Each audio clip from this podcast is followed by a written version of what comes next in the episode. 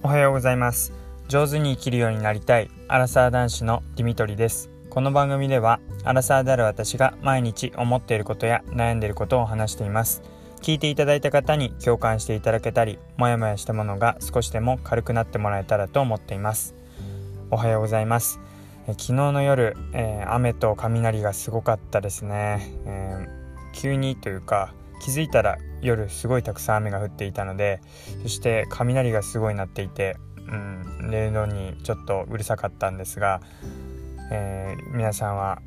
仕事帰りに降られたり、しなかったでしょうか、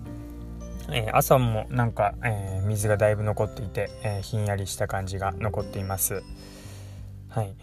えーと、今日はですねあの昨日に引き続き少し早めに15分ぐらい早く、えー、起きて、まあ、たまたまなんですけど目が覚めてしまってでもやっぱり昨日も言ったように15分早く起きるとそれだけ15分余裕がある生活が、えー、普段よりも遅れているのでなんか心のゆとりができていいなって感じがしています。今日はですねえー、まあ、上司にまあ求めるというかこういう上司がいたらいいなということで、えー、まあ、リーダーこう頼られるリーダーになるための資質について話していきたいと思います。えー、まあ、私が思う、まあ、リーダー像って何かっていうと、まあ、メンバーの、えー、能力を生かして、え、まあ、結果をチームのパフォーマンスを最大化できる人が、ま、リーダーの資質がある人だというふうに思っています。もっと簡単に言うと短所も、えー、長所に変えて、えー、そのチーム全体でいいパフォーマンスを出すことができるっていうのが、えすごいリーダーだなっていうふうに思っています。えちょっと話をしていくとですね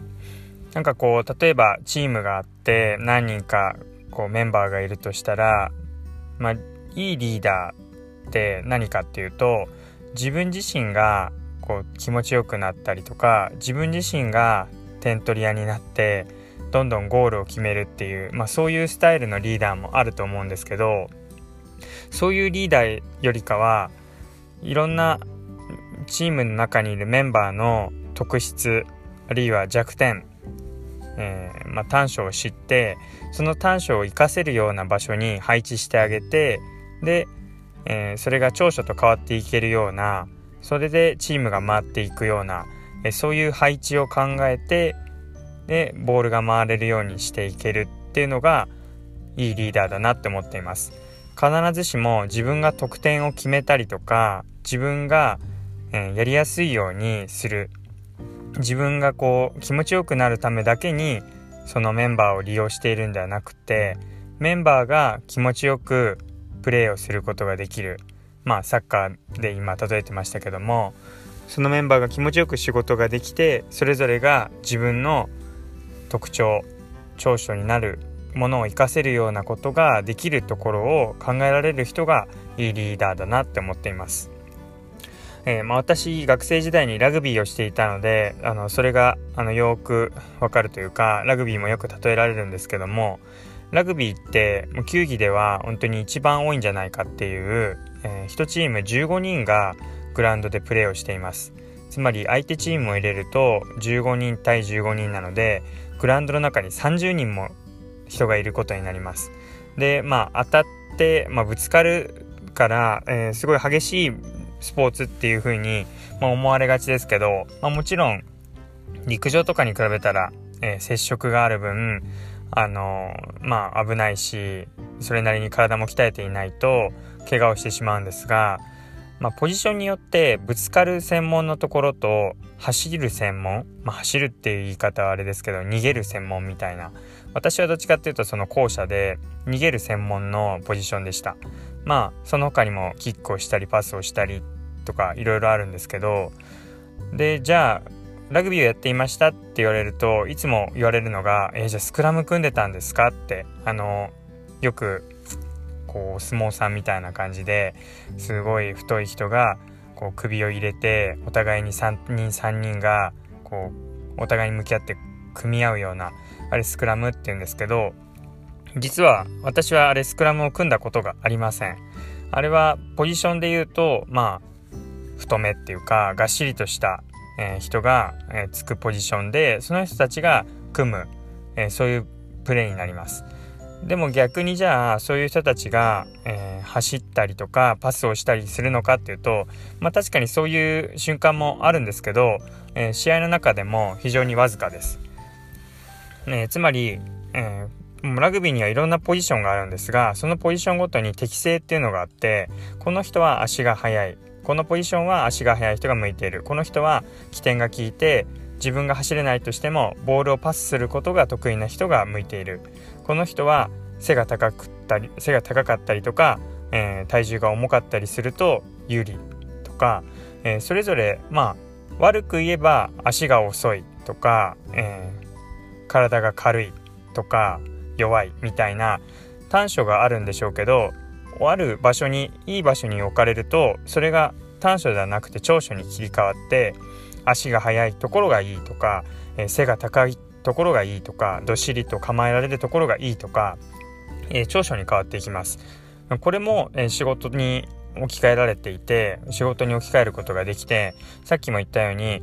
見方によっては短所で、えー、うまく使えないけども、まあ、それをリーダーがうまく配置変えてくれて、えー、この人を活かせる場所に変えてでお互いに、えー、ギクシャクせずに流れがよくスムーズにボールが通るように回していける。必ずしも自分が得点を決めなくても自分が得点を決めたいって思った人やや今回はこの人に花を持たせてあげようっていう人にボールが回っていく瞬間でチームとしてゴールが決まれば別に自分が得点王にならなくてもストライカーにならなくても気持ちよくなれるっていうかみんなが楽しくなれるっていう瞬間があると思うのでそういったなんか自分だけ気持ちよくなったり自分だけ得点を決めたりしなくてもチームが勝ったりとかチームが得点を決めた時にみんなで喜べるようなそういうチームを作れる。でそのチームを作るっていうのはつまりそれぞれの長所が生きるような場所を割り振ったり配置をする。そういうことができる人がいいリーダーだなってそういうことができるそういうことを考えられるのがいいリーダーの資質だなっていうふうに思います。で、まあ、それって結構難しいよねっていうところはもちろんあって自分自身でも長所とか短所とか定かじゃない時ってありますよね。周りの人から見てあの人はこういうこと得意だなっていうのが分かる時もありますけどだってこんだけ30 30年30年以上付き合ってる自分ですらうまくよくわからないのにたかだか1年あるいは何ヶ月ぐらいしか一緒に仕事していない人がしっかりとした適性を見抜くことってなかなかできないと思うのである意味こう期待だったりとか、まあ、勘違いもあると思うんですよね。この人はこういうプレーが得意だなって思って配置してみたけど案外実は違った。でまあそうなったらまああまりにミスマッチであの合わない場合には、まあ、お互いに歩み寄ったりこうちょっとここポジション違うんで変えてくださいとかあの言ったりすることもできると思うんですがまあそういう期待から来る、まあ、勘違いでもありますけど、まあ、そういう自分とは違う能力が、まあ、期待されることによって伸びていくできるようになるっていう部分もあると思います。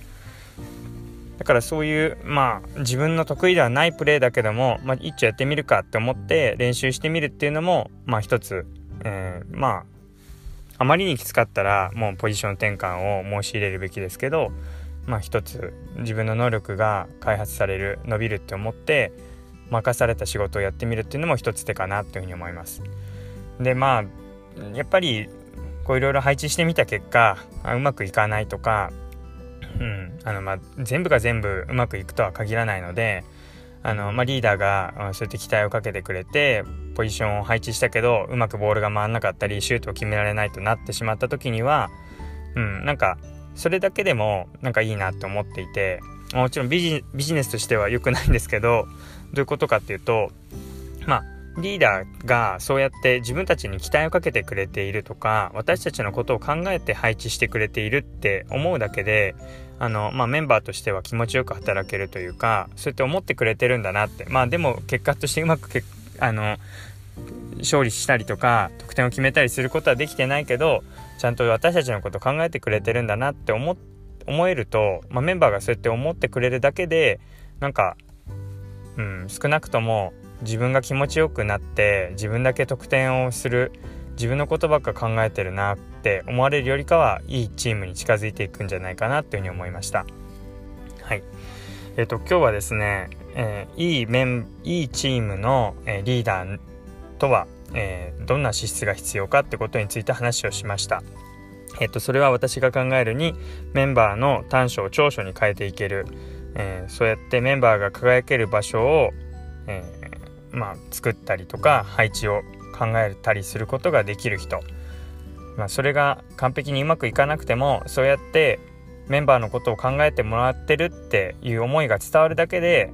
えー、メンバーとしては居心地が良くなるっていうそういう話をしました。では、え最後まで聞いていただいてありがとうございました。またお会いしましょう。